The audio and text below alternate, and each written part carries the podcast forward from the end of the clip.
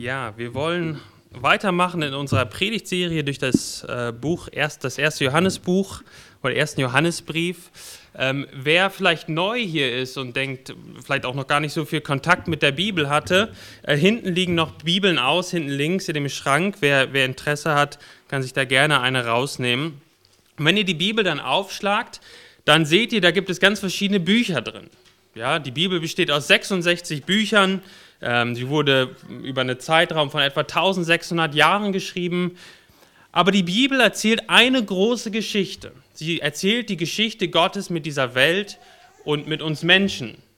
Sie berichtet uns davon, was schiefgelaufen ist in dieser Welt, dass Sünde da ist, dass Sünde in unsere Beziehungen auch gekommen sind, in unsere Beziehung mit Gott, zu Gott.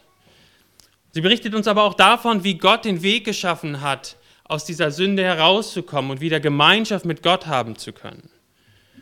Und die Bibel berichtet uns auch davon, wie die Zukunft sein wird, wo wir das gerade gesungen haben, von der Ewigkeit. Ähm, wir gehen auf eine herrliche Ewigkeit zu als Christen, auf eine Ewigkeit, die nie enden wird und die ewig schön ist.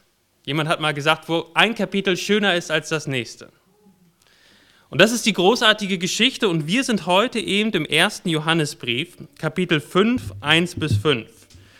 Und wenn du wirklich noch nie eine Bibel aufgeschlagen hast, dann siehst du verschiedene Zahlen dort in dem Text stehen. Da gibt es große, dicke Zahlen und kleine Zahlen. Die großen Zahlen, das sind die Kapitelangaben ähm, und die kleinen sind die Versangaben. Also wenn ich so etwas sage wie, wir sind im 1. Johannes Kapitel 5, Verse 1 bis 5, dann müsstet ihr nach dem Buch 1. Johannes suchen in der Bibel, nach der dicken 5 suchen und dann nach der kleinen 1. Da, da geht es dann los. Und das ist auch unser Text heute, 1. Johannes Kapitel 5, die Verse 1 bis 5.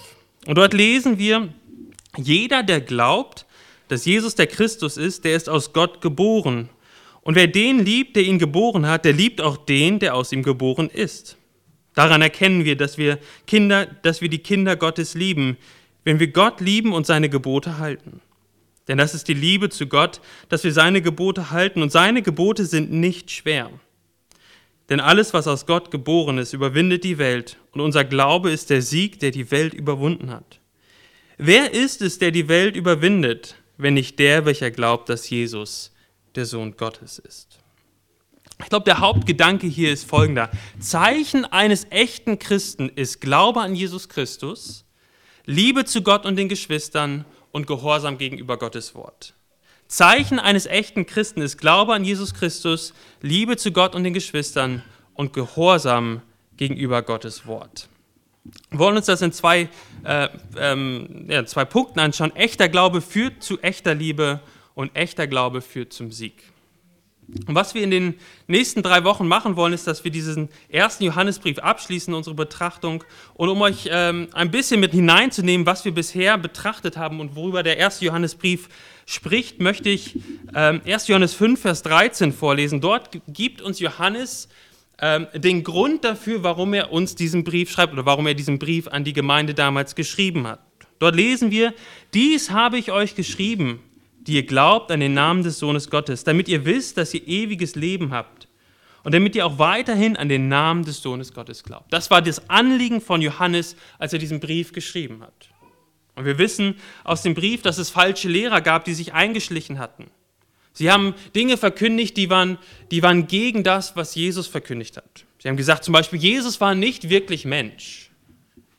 Und Johannes hilft diesen verunsicherten Christen, zu verstehen, dass sie wirklich echt sind und ähm, ja, dass, dass, diese falschen Lehrer, die sie verunsichert, verunsichert haben, eine falsche Lehre verkündigt haben. Und, und Johannes macht deutlich, es gibt zwei Reiche. Immer wieder macht er das in diesem Brief deutlich, es gibt zwei Reiche, das Reich des Satans und der Finsternis, das vergehen wird, und das Reich des Lichts, das mit dem Kommen von Jesus schon angebrochen ist und einmal alle Dunkelheit vertreiben wird. Und Johannes sagt jetzt, es gibt, die Menschen können entweder im Reich der Finsternis leben oder im Reich des Lichts. Es gibt kein Zwischendrin. Es gibt entweder nur diejenigen, die Christen sind und zum Reich Gottes gehören äh, und zum Reich des Lichts gehören, oder aber eben, sie sind keine Christen und gehören damit zum Reich der Dunkelheit, zum Reich der Finsternis. Und dann sagt Johannes immer und immer wieder, woran wir erkennen können, woran du erkennen kannst, ob du wirklich Christ bist. Er nimmt, nennt immer wieder drei Dinge. Glaube, Liebe und Gehorsam. Diese drei Dinge nennt er immer und immer wieder. Und ich hoffe, dass wenn wir auch die Predigtserie abschließen, dass du, der du hier sitzt und Jesus vertraust und Christ bist, dass du diese drei Dinge auch in deinem Leben siehst. Nicht perfekt, nicht vollkommen, aber dass du sie siehst, dass du weißt, ja, ich bin Christ, ich habe ewiges Leben, ich klammer mich an Jesus Christus, meine einzige Hoffnung fest. Ich sehe meine Geschwister in der Gemeinde und ich liebe sie und ich will nach den Geboten Gottes leben, sie sind mir nicht egal. Und wenn ich falle, wenn ich die Gebote Gottes nicht einhalte und wenn mich meine Geschwister mal nicht liebe, dann weiß ich, dass ich zu Jesus gehen kann und Vergebung der Sünden empfangen kann und weitermachen darf. Und so hoffe ich, dass das in jedem deutlich, für jeden klar ist am Ende dieser Predigtserie, ja, ich bin wirklich Christ. Ich sehe das in meinem Leben. Ich sehe Veränderung in meinem Leben.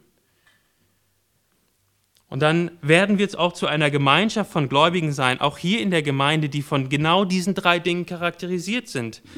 Eine Gemeinschaft, die von Glauben, unerschütterlichem Glauben an Jesus Christus gekennzeichnet ist. Liebe zu Gott und Liebe zu den, zu den, zu den, zu den Geschwistern und Gehorsam gegenüber den Geboten Gottes. Dass wir eine Gemeinschaft werden, wo wir uns nicht schämen müssen, ehrlich zu sein, weil wir wissen, dass nichts, was wir ans Licht bringen, das Werk Jesu übertrumpfen könnte.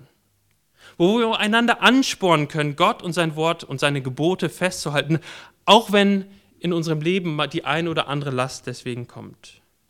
Dass wir uns zu herzliche, dass in uns herzliche Liebe wächst, dass der Schmerz des einen zum Schmerz des anderen wird wie ein Körper mit verschiedenen Gliedern untereinander verbunden ist, so lasst uns als Gemeinde immer mehr zusammenwachsen in, dieser, in, diesem, in der Einheit des Glaubens, in der Einheit der Liebe und auch in der Einheit der, der Nachfolge Gottes, Gehorsam gegenüber Gottes Gebot.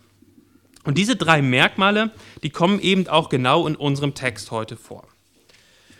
Und das Erste, was wir sehen, ist in Vers 1, dass echter Glaube ein richtiges Objekt hat.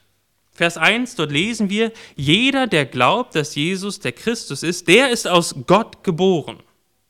Also jeder, der glaubt, dass Jesus der Christus ist. Und was, heißt das genau, wenn er hier sagt, dass Jesus der Christus ist? Ich weiß nicht, wenn der ein oder andere vielleicht den Namen Jesus Christus schon häufiger mal gehört hat und dann fragt man sich, ist jetzt irgendwie, ist, heißt Jesus Christus, so wie ich Jonas Bültemann heiße? Ja, ist Christus der Nachname von Jesus? Ja, wenn man damals zu Jesus gegangen ist nach Hause ähm, oder ja, äh, bei, ja, er hat, ist ja viel rumgewandert, aber wo er dann irgendwie untergekommen ist und hat jemand gesagt, ja, ist Herr Christus da? Ich weiß nicht, ob ihr euch darüber schon mal Gedanken gemacht habt. Aber Christus ist nicht der Nachname von Jesus. Christus ist eine griechische Übersetzung von dem hebräischen Wort für Messias. Und wer war der Messias im Alten Testament? Das war der Gesalbte. Und wer wurde ganz besonders im Alten Testament gesalbt? Könige. König David zum Beispiel. Also wenn hier steht, Jesus ist der Christus, dann heißt, dann ist das ein Titel. Jesus der Christus, Jesus der Messias, Jesus der Gesalbte, Jesus der König. Wenn wir ins Alte Testament schauen, und wir werden dann ja auch in der Kindergeschichte, werden wir das auch in den nächsten Wochen ähm, mal hören, über den König David und das, was, was, was Gott dem König David versprochen hat. Er hat ihm eine ewige Dynastie versprochen, ein ewiges Königreich. Und dann kommt Jesus, und Jesus ist dieser König, wenn wir den, den, den Anfang vom Matthäusevangelium durchlesen. Wird es ganz deutlich, Jesus ist der Sohn Davids, Jesus ist der König. Aber Jesus war so ein ganz anderer König. Und die, wenn wir ins Neue Testament schauen, ist es ganz interessant. Die Königsherrschaft von Jesus ist ganz eng verknüpft mit seiner Thronbesteigung nach seinem Tod und seiner Auferstehung und, dem Himmel, und der Himmelfahrt. Also wenn wir uns Jesu Worte im Neuen Testament in den, in den Evangelien anschauen, dann sehen wir, dass er das Wort Christus für sich selber eigentlich nie gebraucht. Er wenn er über sich selbst spricht, dann sagt er meistens, ich bin der Sohn Gottes. Und ich glaube, der Grund dafür ist, dass, dass Christus dieses Wort hatte extrem hohe Erwartungen in der damaligen Gesellschaft. Die Hoffnung war, dass der König, dieser Gesalbte, der versprochene Messias aus dem Alten Testament kommen würde um die Römer aus dem Land zu vertreiben und das irdische Israel wieder aufzurichten. Und deswegen ver versucht Jesus dieses Wort gar nicht zu gebrauchen, damit sie gar nicht auf die Idee kommen, ihn zum König zu machen, zu einem irdischen König, bevor er äh, den, den, Leidensweg antritt. Niemand damals hätte, hätte es verstanden, dass der Messias leiden müsste. Selbst Petrus nicht. Da bekennt Petrus, dass, dass der bekennt richtig, er sagt zu Jesus, du bist der Christus. Und dann sagt Jesus, ja, aber der, ich, ich muss leiden. Und was, was sagt Petrus dann? Herr, schone dich, das widerfahre dir nur nicht. Selbst für Petrus, der so eng an Jesus dran war, war es für ihn in, in seinem Kopf unmöglich, das irgendwie übereinzukriegen. Der Messias, der König, der wird leiden und sterben? Erst nach der Auferstehung und nach der Himmelfahrt wird der Begriff Christus als König, als Messias durchgehend auf Jesus angewandt. Und das ist ganz interessant, wenn wir dann, wenn ihr eine Bibel vor, vor, äh, vor euch liegen habt, dann könnt ihr das auch mit aufschlagen. Der Petrus, der gesagt hat, Jesus, du König, dir widerfahre das nicht, ein leidender König, das geht doch gar nicht. Dieser selbe Petrus sagt dann in Apostelgeschichte 2, 34 bis 36 folgendes. Und ihr, wenn ihr eine Bibel habt, schlagt das auch gerne mit auf. Apostelgeschichte 2, 34 bis 36. Apostelgeschichte 2, 34 bis 36. Das ist eine Predigt von, von Petrus nach, der, nach, nach Pfingsten. Das, dort sagt er, denn nicht David ist in den Himmel aufgefahren, sondern er sagt selbst, der Herr sprach zu meinem Herrn, setze dich zu meiner Rechten, bis ich deine Feinde hinlege als Schemel für deine Füße. Jetzt Vers 36. So soll nun das ganze Haus Israel mit Gewissheit erkennen, dass Gott ihn sowohl zum Herrn als auch zum Christus gemacht hat, zum König, eben diesen Jesus, den ihr gekreuzigt habt. Das ist der König, der gekreuzigte König, den wir als Christen verkündigen. Und dann schlagt noch mal eine Seite weiter auf in, in, in ähm, Apostelgeschichte 3, nur ein Kapitel weiter, 18 bis 21. Wieder predigt Petrus dort.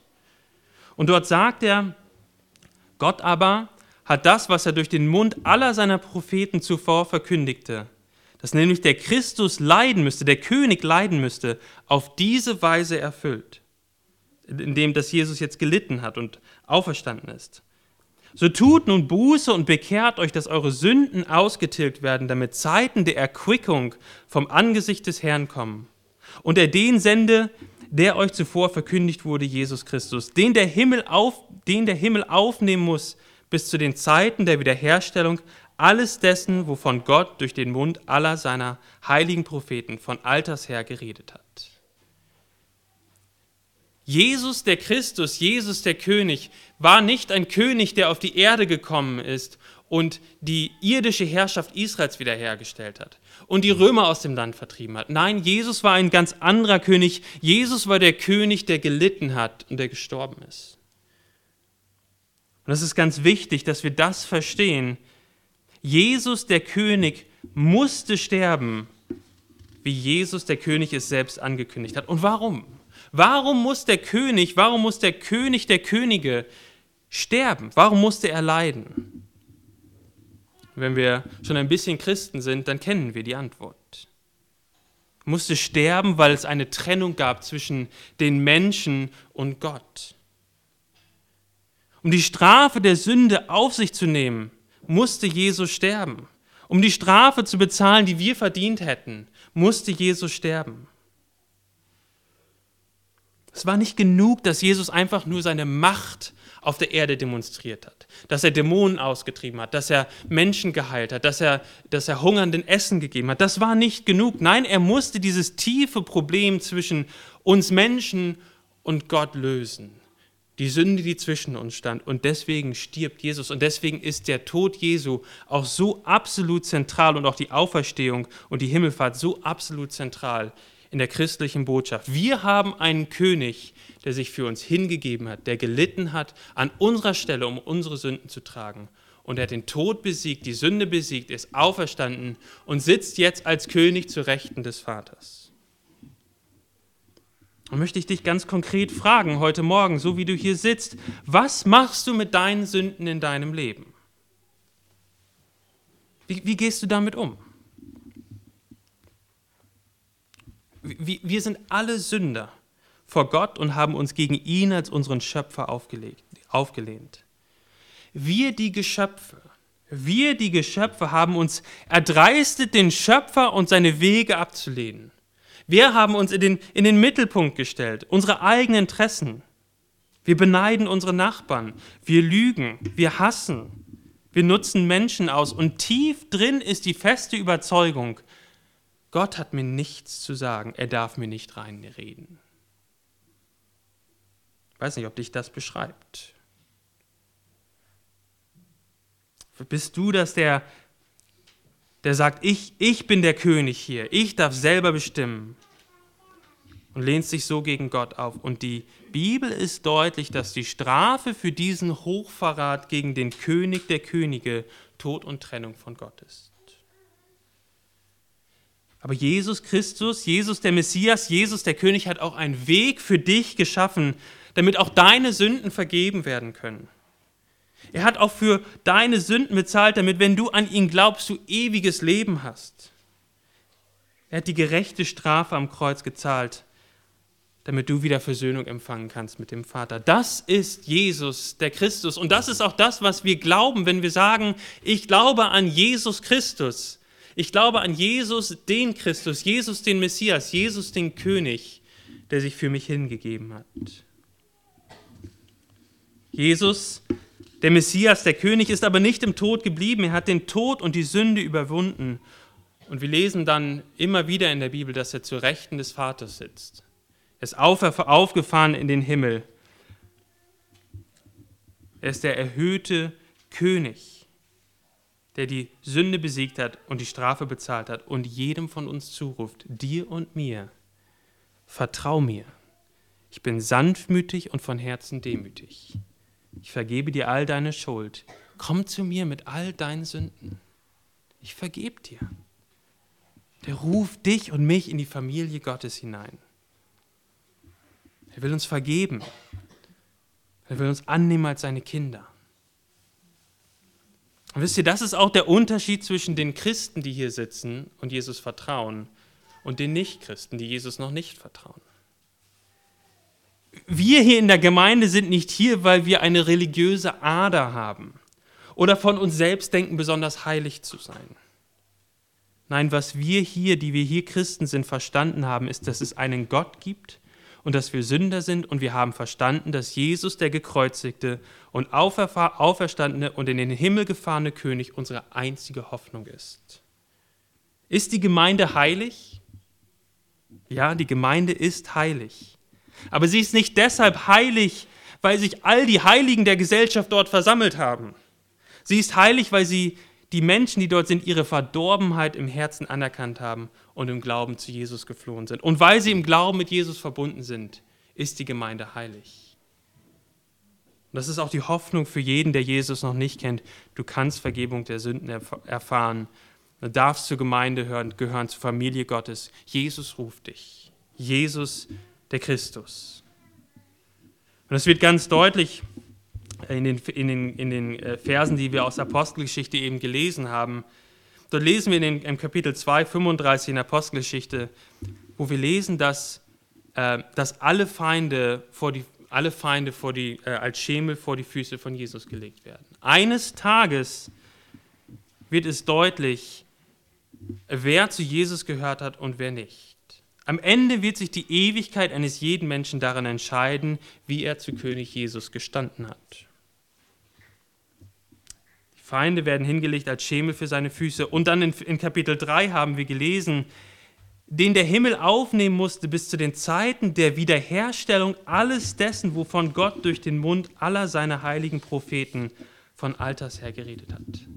Eine Riesenhoffnung auf eine neue Erde und auf einen neuen Himmel vollständige Wiederherstellung, ewiger Frieden, vollkommene Freude.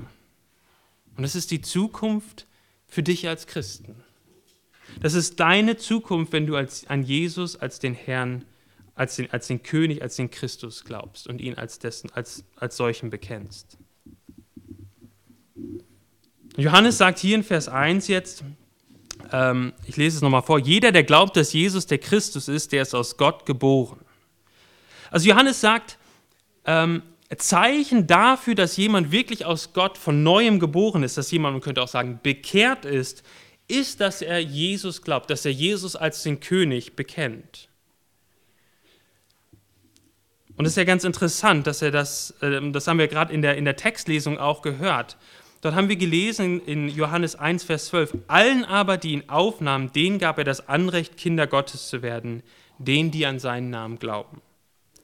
Also Glaube dort ist Voraussetzung, dass wir Kinder Gottes werden. Glaube ist Voraussetzung dafür, dass wir Kinder Gottes werden.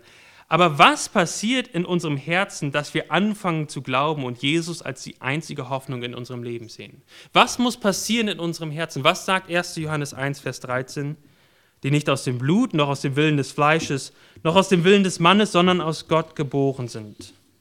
Es ist Gottes Wirken in unserem Herzen, das zu einer neuen Sichtweise und uns letztendlich zum Glauben führt. Und das ist genau das, was auch erst, was Johannes hier im 1. Johannes 5, Vers 1 schreibt. Wer an Jesus Christus glaubt, das ist ein Zeichen dafür, dass eine Wiedergeburt in seinem Herzen stattgefunden hat. Und wenn ich an mich selbst denke, dann gibt es nichts in mir, auf das ich zeigen könnte, warum ich es verdient hätte zu glauben. Ich habe es nicht verdient, dass ich in einer christlichen Familie aufgewachsen bin. Ich habe es nicht verdient. Warum, warum habe ich auf die Predigten gehört? Warum bin ich nicht eines von vielen Kindern, die auch aus christlichen, Eltern, äh, christlichen Elternhäusern aufgewachsen sind, die den Glauben den Rücken zugekehrt haben? Es gibt nichts, worin ich, worauf, ich mich, worauf ich zeigen könnte in mir, weil ich das getan habe, weil ich so gut war. Deswegen durfte ich das erfahren. Warum, wenn ich an Gott zweifle, und das passiert auch bei Pastoren, warum rufe ich dann wie der Vater in Markus, Herr, ich glaube dir, hilf meinem Unglauben? Warum gehe ich nicht, warum gehe ich nicht weg von Gott? Warum sage ich mit den Jüngern auch in dunklen Stunden meines Lebens, an denen ich Jesus nicht verstehe, Herr, zu wem sollen wir gehen? Zu wem soll ich gehen? Du hast Worte des ewigen Lebens. Und Gott sagt uns hier durch den Apostel Johannes, du sitzt hier und glaubst an Jesus Christus, weil du aus Gott geboren bist. Gott hat ein Werk in dir angefangen. Er hat deine Wünsche verändert, deine Gedanken geordnet. Er hat dich an Plätze gestellt, wo du das Evangelium hören durftest. Er hat dir Glauben geschenkt und dann hast du angefangen zu glauben und du wurdest gerettet. Und dieser von Gott gewirkte Glaube, diese Wiedergeburt, die zum Glauben führt, die führt dann, so lesen wir dann weiter in Vers 1, zu echter Liebe in dem, im zweiten Abschnitt lesen wir, wer den liebt, in Vers 1, wer den liebt, der ihn geboren hat, der liebt auch den, der aus ihm geboren ist. Und das ist etwas, was, was wir immer wieder auch jetzt in dieser Predigtserie gesehen haben. Wenn wir Gott lieben, der, der uns wiedergeboren hat, den Vater, dann müssen wir auch, dann sind wir auch gleichzeitig, äh, wir sind Kinder geworden und wir sind gleichzeitig auch Geschwisterkind geworden. Man ist nicht erst irgendwie eine Zeit lang Kind Gottes gewesen und dann auch eine Zeit und dann irgendwie eine Zeit danach zum, zum Geschwisterkind geworden. Es ist gleichzeitig passiert.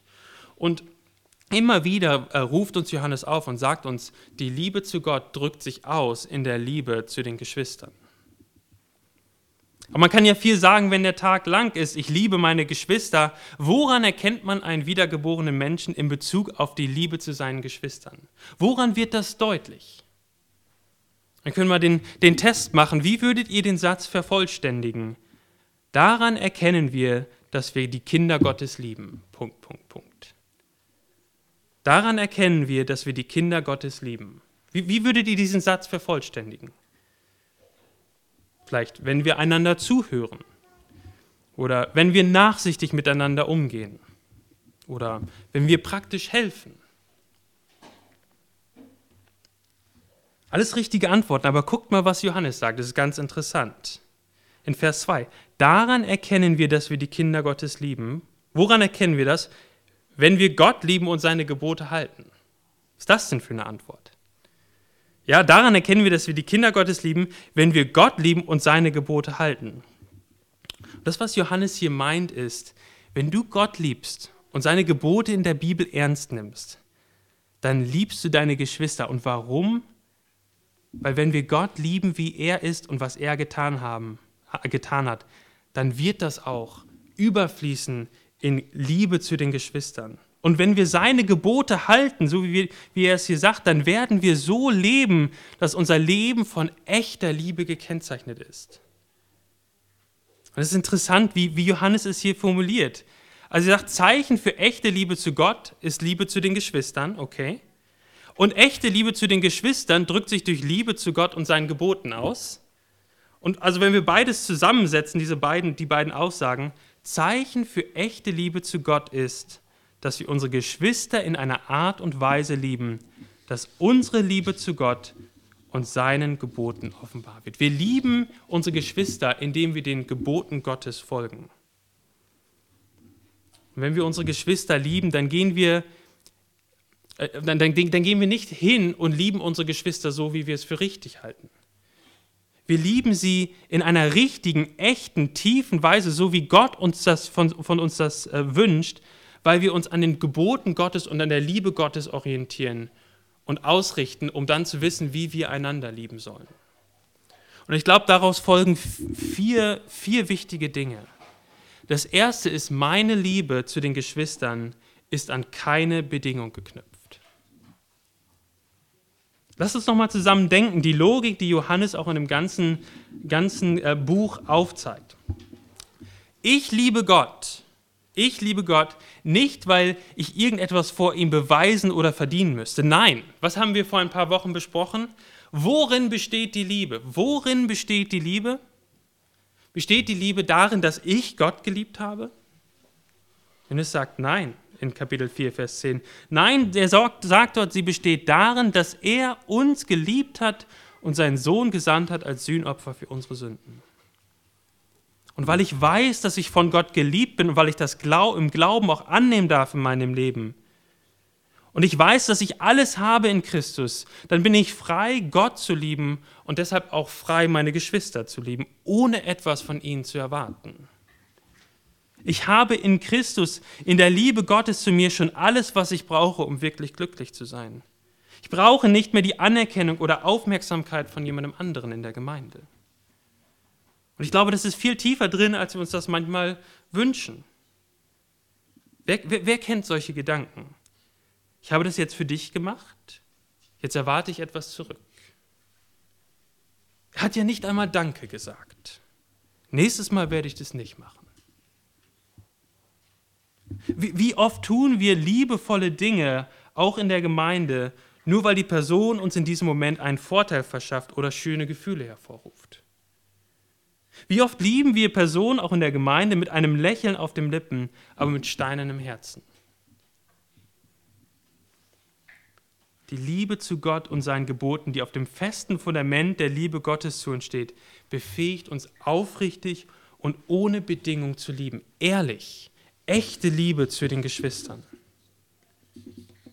Das Zweite, was ganz deutlich wird, ist, ich liebe mit der Annahme, dass Gottes Gebote gut und heilbringend sind. Das heißt, ich werde auch nicht zurück, davor zurückschrecken, in Liebe Dinge anzusprechen, wo jemand gegen die Gebote Gottes lebt. Man könnte es auch anders ausdrücken, es ist, oder es, man könnte es auch so ausdrücken, es ist nicht lieblos offensichtliche Sünde in Liebe anzusprechen. Ist genau das Gegenteil. Es ist die Liebe, dass wir, wenn jemand, wenn wir einen, ein, einen Bruder oder eine Schwester sehen, wie er sündigt oder in schwere Sünde fällt, dass wir bereit sind, in Liebe auf diese Person zuzugehen und ihn hinzuweisen und zu sagen, tu Buße. Wenn du da weitergehst, wenn du den Weg weitergehst, dann wird es nicht gut enden. Und manchmal, wenn wir uns die Bibel auch anschauen, wenn, wenn wir die Stellen anschauen, auch über Gemeindezucht zum Beispiel, das sind harte Stellen, ganz harte Stellen. Aber es ist immer wieder deutlich, auch in diesen Stellen, dass es aus Liebe passiert. Und unsere Tochter, unsere kleine Fanny, die wird jetzt langsam so groß, dass sie so die ersten zehn Zentimeter der Arbeitsplatte erreicht. Ja, vielleicht kennt ihr das, als eure Kinder aufgewachsen sind. Irgendwann schaffen sie es, die Klinke aufzumachen und kurz, also eine Zeit davor, erreichen so die ersten 10 Zentimeter der Arbeitsplatte.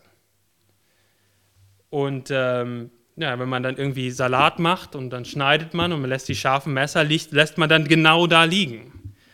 Und dann komme ich rein und ich sehe, wie sie da oben nach, wahrscheinlich nach Süßigkeiten oder so sucht. Ne?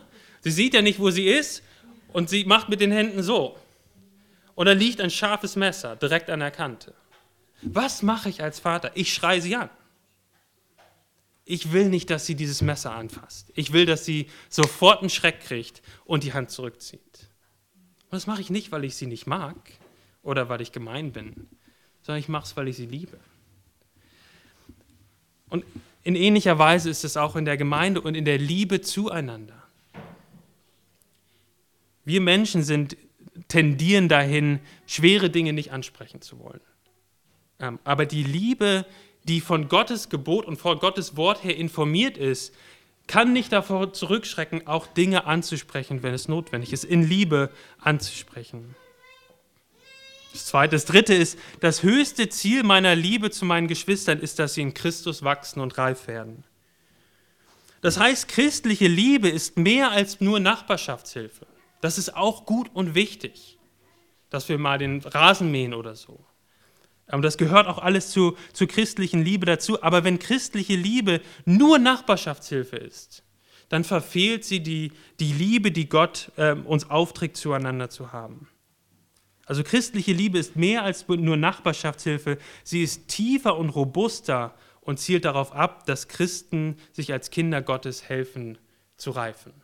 Mehr und mehr so zu werden, wie Gott es möchte. Mehr Gott zu glauben, mehr Gott zu lieben, mehr seine Gebote zu tun. Und das vierte, ähm, wenn du die Gemeinde mehr lieben willst, und das gilt auch für alle anderen Beziehungen, in denen, denen du liebst. Wenn du jemanden mehr lieben willst, wenn du die Gemeinde mehr lieben willst, dann liebe Gott und seine Gebote. Wie kannst du Gott wirklich lieben und seine Gebote? Was hatten wir gesagt? Du musst zuallererst verstehen, dass Gott dich zuerst geliebt hat und du Jesus als seinen Retterkönig glaubst, dass du angenommen bist. Und dann kannst du anfangen, Gott zu lieben. Und du kannst anfangen, seinen Geboten zu gehorchen. Und dann wirst du auch anfangen, richtig die Geschwister und auch die anderen Menschen in deinem Leben zu lieben. Mit einer Liebe, die gekennzeichnet ist von der Liebe zu Gott und von der Liebe zu Gottes Geboten. Und vielleicht merkt ihr das jetzt schon, das ist ja ein ganz schöner Kreislauf. Am Anfang steht die Liebe Gottes zu uns, der stellvertretende Tod Jesu Christi, der uns von der Sünde befreit hat. Wir glauben diesem Gott und seiner Liebe und das führt dazu, dass wir Gott und seine Gebote lieben. Und das führt uns dazu, dass wir unsere Geschwister lieben aber wie lieben wir unsere Geschwister? Und dann geht es wieder hoch. Wir lieben sie, indem wir Gott lieben und seine Gebote halten. Und wie tun wir das? Nun, wir tun das, indem wir Gottes Liebe verstehen und glauben. Und das ist dieser wunderbare Kreislauf im christlichen Leben, dass wir immer mehr verstehen, wie sehr Gott uns geliebt hat. Und daraus fließt dann Liebe zu Gott und Liebe zu den Geboten Gottes und Liebe zu den Geschwistern und Liebe zu, den, zu anderen Menschen, echter Liebe. Und dann, wenn wir mehr lieben wollen, wenn wir, wenn wir da weiter hineingehen wollen, dann müssen wir immer mehr diese Liebe zu Gott erst begreifen und dass wir durchsickern in, in, in, auf all die anderen Ebenen in unserem Leben. Diese Liebe zu Gott, die, die darauf basiert, dass, dass Gott uns zuerst geliebt hat, wird überquellen auf deine Geschwister. Und auf dem Hintergrund macht auch der Vers 3 dann Sinn. Dort lesen wir, denn das ist die Liebe zu Gott, dass wir seine Gebote halten und seine Gebote sind nicht schwer. Sehr interessant. Also er sagt, dass die Gebote Gottes nicht schwer sind. Sie sind nicht einengend, sie sind nicht belastend. Er sagt, Gottes Gebote sind befreiend und lebensspendend. Wir wurden als Menschen nie geschaffen, unabhängig von Gott und seinen Geboten zu leben. Unsere, die Gebote Gottes sind uns gegeben zu unserem Besten und sie sind leicht, sie sind befreiend, sie sind lebensspendend. Und vielleicht ein Wort auch für die Jugendlichen, die unter uns sind. In der Schule und äh, auch überall in der Gesellschaft herrscht ein unglaublicher Druck auf euch oder auf eigentlich auf alle Menschen, die hier sitzen ein unglaublicher Druck, die biblische Sexualethik über den Haufen zu werfen. Zu sagen, das, was Gott da sagt, ist nicht so wichtig. Aber Gott gibt uns die Gebote nicht als Spielverderber. Gott gibt uns diese Gebote, weil er weiß, dass nur in dem Rahmen, den er gibt für Sexualität, wirklich Freude und Zufriedenheit und Glück entstehen kann. Alles andere macht kaputt. Und ich weiß, dass das vielleicht in der einen oder anderen Situation keinen Sinn macht. Man denkt, das ist einengt, das ist schwer, das ist belastend. Aber wir dürfen Gott glauben, dass er seine Gebote gibt, nicht um uns einfach nur einzuengen, sondern er gibt sie uns zu unserem Besten. Wenn wir jetzt hier darüber sprechen, dass Gottes Gebote nicht schwer sind, dass Gottes Gebote gut sind und, und lebensspendend sind und befreiend sind, dann fragt sich der ein oder andere vielleicht, ist es nicht etwas zu idealisiert? Ist das in der Realität nicht anders? Ist es nicht eigentlich so, dass wenn wir gegen Gottes Gebot gehorsam sind, dass wir damit in die Feindschaft gegenüber der Welt treten? Wenn wir zum Glauben kommen, scheint das Leben oft schwieriger zu werden als leichter. Ich habe weniger Geld, weil ich meine Steuererklärung jetzt richtig mache. Verliere meinen Job, weil ich meine Kunden nicht mehr anlügen werde. Ich verliere Freunde, weil ich sonntags jetzt in die Versammlung der Gemeinde gehe, anstatt mich mit ihnen zu treffen. Mein, mein Geld setze ich jetzt so ein, dass es nicht mehr einfach nur für meine eigenen Wünsche ist, sondern zur Unterstützung Dienst, des Dienstes der Gemeinde. Ich muss vielleicht meine Affäre oder meine Pornografiesucht meiner Frau bekennen und sie verlässt mich vielleicht. Ich werde von Freunden in der Schule ausgelacht und verliere meinen Platz in der angesagten Gruppe. Ich werde nicht mehr zu Geburtstagen eingeladen. Aber wir können uns anfangen zu fragen, ob das denn alles so richtig ist, was Johannes hier schreibt. Sind Gottes Gebote wirklich nicht schwer? Ich glaube, dass, der, dass wir alle von uns, jeder von uns, vor der einen oder anderen Weggabelung unseres Lebens gestanden haben und gedacht haben, Nachfolge Jesu ist schwer. Das Gebot ist schwer. Ich verstehe das Gebot auch vielleicht gerade gar nicht. Und, und da hinein schreibt Johannes jetzt die Verse 4 und 5. Da genau in diese Situation hinein schreibt Johannes jetzt die Verse 4 und 5 und er sagt, was auch immer du verlieren wirst, was auch immer du verlieren wirst, dein standhafter Glaube, der durch Gott in dir gewirkt wurde, lässt sich am Ende alles überwinden. Du wirst am Ende siegen. Du magst jetzt vielleicht viele Dinge aufgrund deines Glaubens und deines Gehorsams einstecken müssen, aber am Ende wird derjenige die Welt überwinden und siegen, der Jesus Christus glaubt. Guckt mal in den Versen 4 und 5 und äh, das ist unser zweiter Punkt. Echter Glaube führt zum Sieg. Da lesen wir in Vers 4 und 5, denn alles, was, uns, äh, was aus Gott geboren ist, überwindet die Welt und unser Glaube ist der Sieg, der die Welt überwunden hat. Wer ist es, der die Welt überwindet, wenn nicht der, welcher glaubt, dass Jesus der Sohn Gottes ist? Also wer ist äh, in Vers 4, wer ist damit gemeint, der aus Gott geboren ist? Nun, das hatte er ja vorher definiert. Es sind diejenigen, die durch diese drei Dinge gekennzeichnet sind. Glaube an, die, an Jesus als den Christus, Liebe zu Gott und den Geschwistern und äh, Gehorsam gegenüber Gottes Wort. Diese Person überwindet die, überwindet die Welt, sagt Johannes. Und was, was bedeutet das genau, wenn er sagt, er überwindet die Welt? Und ich glaube, mindestens zwei Dinge. Das eine ist, du musst nicht der Welt und der Sünde gehorchen als Christ. Als Christ hast du die Kraft, durch den Heiligen Geist anzufangen, nicht mehr zu sündigen. Du bist nicht mehr schutzlos den Begierden ausgeliefert. Nein, du hast in dir jetzt die Kraft Gottes, aufzustehen und nach den Geboten Gottes zu, le zu leben.